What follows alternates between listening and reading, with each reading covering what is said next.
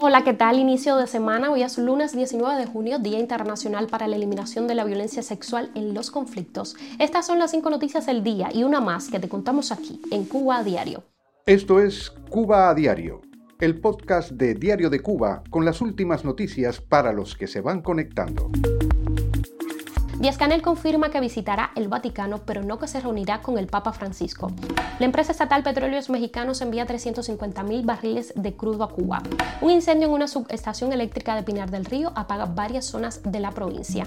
Muere a los 86 años el poeta cubano Manuel Díaz Martínez. Pancho Céspedes arremete contra López Obrador y la primera dama mexicana le responde.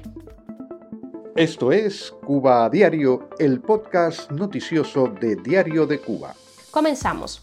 El Ministerio de Relaciones Exteriores de Cuba confirmó que Miguel Díaz Canel viajará a Europa esta semana y que realizará una visita privada al Vaticano, pero no se reunirá con el Papa Francisco. De acuerdo con una nota oficial del Ministerio, el viaje del gobernante será entre el 20 y el 24 de junio, cuando participará en calidad de presidente del grupo de los 77 más China en la cumbre para un nuevo pacto financiero mundial a celebrarse en París, Francia. Pese a que ni el gobernante ni el MINREX lo mencionan en su agenda, fuentes del Vaticano habían informado la semana pasada que el Papa Francisco recibiría a Díaz Canel el martes 20 de junio en una visita de breve duración y sin protocolo debido al estado de salud del sumo pontífice, quien acaba de someterse a una cirugía de abdomen. Asimismo, la agencia católica latinoamericana Prensa, que confirmó la reunión, aseguró que el gobernante cubano se reunirá además con el secretario de Estado del Vaticano, el cardenal Pietro Parolin, y con el presidente italiano Sergio Mattarella y la primera ministra Giorgia Maloni. El Vaticano no ha revelado la agenda del encuentro, si bien se especula que el tema de los más de mil presos políticos que mantiene el régimen cubano será abordado en las conversaciones. Esto después que en febrero pasado viajara a La Habana el enviado de Francisco, el cardenal Beniamino Estela, quien comentó al final de su visita que una potencial amnistía estaba sobre la mesa. Después de una conferencia en la Universidad de La Habana, Estela dijo que la iglesia esperaba que los jóvenes que el 11J expresaron sus pensamientos puedan regresar a sus casas. En abril último, una representación de la Conferencia de Obispos Católicos de Cuba se reunió con Díaz Canel y otros altos funcionarios para dialogar sobre la labor de la Iglesia Católica, la situación socioeconómica del país, el fortalecimiento de valores en la sociedad, entre otros asuntos. La declaración oficial no mencionó el tema de los prisioneros políticos en cárceles del régimen, pero Ariel Suárez, secretario de la Conferencia Episcopal, dijo a Reuters que las partes dialogaron sobre el tema de los detenidos y que la conversación fue abierta y franca.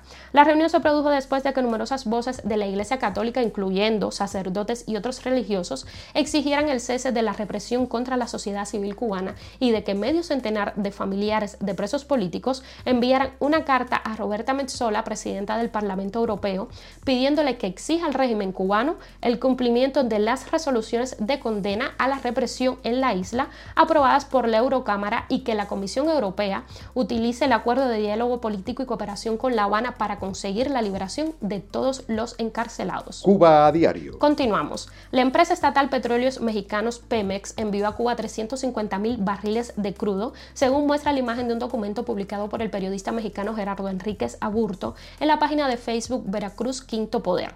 El documento fechado el 9 de junio muestra que la empresa estatal mexicana vendió los 350 mil barriles de petróleo Istmo a gasolineras del bienestar, un programa de Pemex para apoyar a instituciones estatales y a empresas privadas en México sin embargo, el combustible será llevado a La Habana, señaló Enríquez Aburto.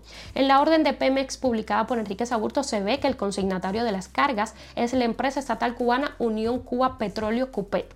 El documento fue firmado por el ingeniero Alfredo Vargas Luna, gerente de comercialización de hidrocarburos. Hasta el momento, Pemex no ha dado explicaciones sobre la operación.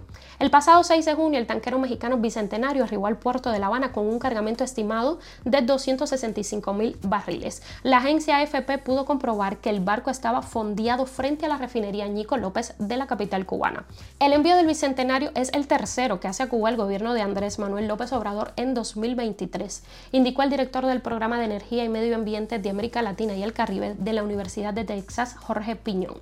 Cuba no tiene dinero y dudo que pague por ese petróleo. Asumo que México, en vez de pagar en efectivo por el envío de médicos cubanos, lo está haciendo con petróleo como hace Venezuela, comentó Piñón AFP.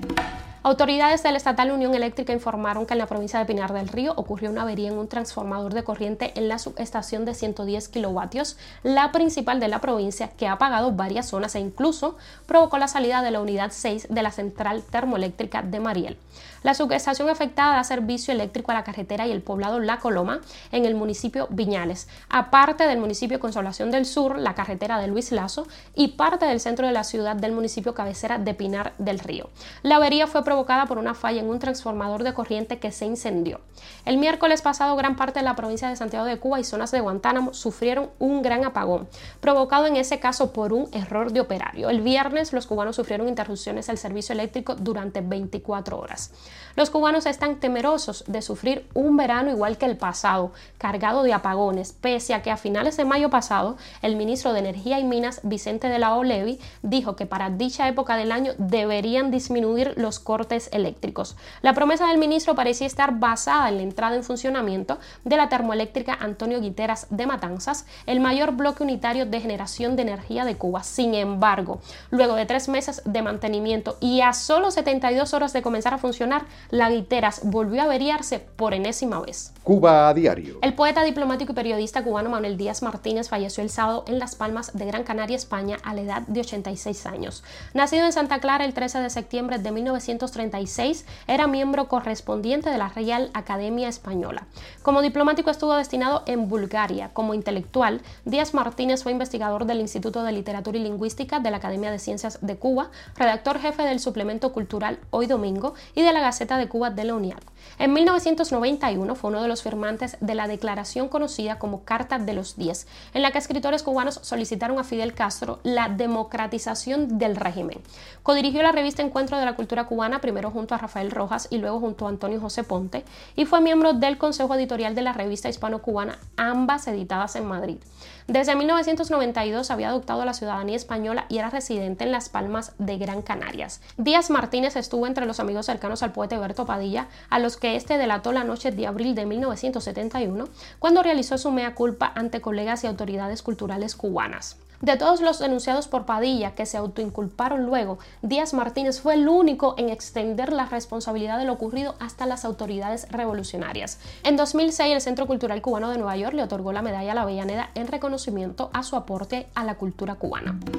El cantautor cubano Pancho Céspedes, residente en México, en referencia al mandatario Andrés Manuel López Obrador y a su alianza con Miguel Díaz Canel, dijo, cuando uno viene de un país que tiene mucha necesidad, donde hay un presidente que invita al 15 de septiembre a un dictador cubano y lo pone por encima de todos, Puedes invitar a cualquier presidente, pero no ponerlo como el máximo, porque entonces por eso me cae muy mal ese tipo y ojalá que se muera. El músico hizo esas declaraciones en diálogo con periodistas de la cadena Televisa antes de una presentación en Hermosillo, Sonora. El cantautor natural de Santa Clara ha criticado en varias ocasiones al régimen cubano y a Díaz Canel, quien fuera el invitado de honor de López Obrador a la conmemoración del 211 aniversario de la independencia de México en 2021 y a quien dos años después condecorara con la Orden Águila Azteca, máxima distinción del gobierno mexicano a un mandatario extranjero. Ante esas declaraciones, la esposa de López Obrador, Beatriz Gutiérrez Müller, respondió al cubano a través de una publicación de Instagram. México te ha dado todo, no lo olvides, amigo, pobre de ti, no te deseo la muerte, sino una vida feliz para que no odies. Y agregó que este tipo, en referencia a López Obrador, fue elegido por los mexicanos y se llama presidente. Posteriormente, la primera dama mexicana compartió en su perfil de Twitter un mensaje en esa red social del arquitecto Michel Oviedo, quien apuntó, ningún cantautor que desee la muerte de otro ser humano, como lo hizo Francisco Céspedes hacia López Obrador, debería ser escuchado nunca más. Sus canciones y letras quedan manchadas de odio e inhumanidad. Tras la difusión de sus declaraciones, Pancho Céspedes cambió el estatus de su perfil de Twitter a privado, presuntamente debido a la oleada de ataques que recibió. Noticia extra, la Tierra tiene un nuevo acompañante permanente como nuestro satélite. Se llama 2023 FW13 y es un cuerpo que se mueve junto al planeta en una especie de sincronía.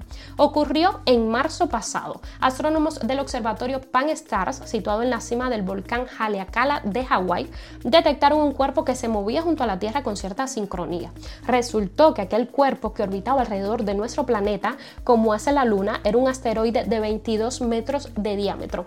Es lo que los astrónomos llaman una cuasi-lunas o cuasi-satélites. Se trata de rocas espaciales que orbitan alrededor de la Tierra, pero el prefijo cuasi se utiliza porque están ligadas gravitatoriamente al Sol y no a la Tierra, a diferencia de la Luna, donde prevalece la gravedad terrestre. Su elipsis alrededor de nuestra estrella es muy similar a la de la Tierra, por lo que el cuerpo se mueve casi todo el tiempo a nuestro lado mientras le da la vuelta al Sol.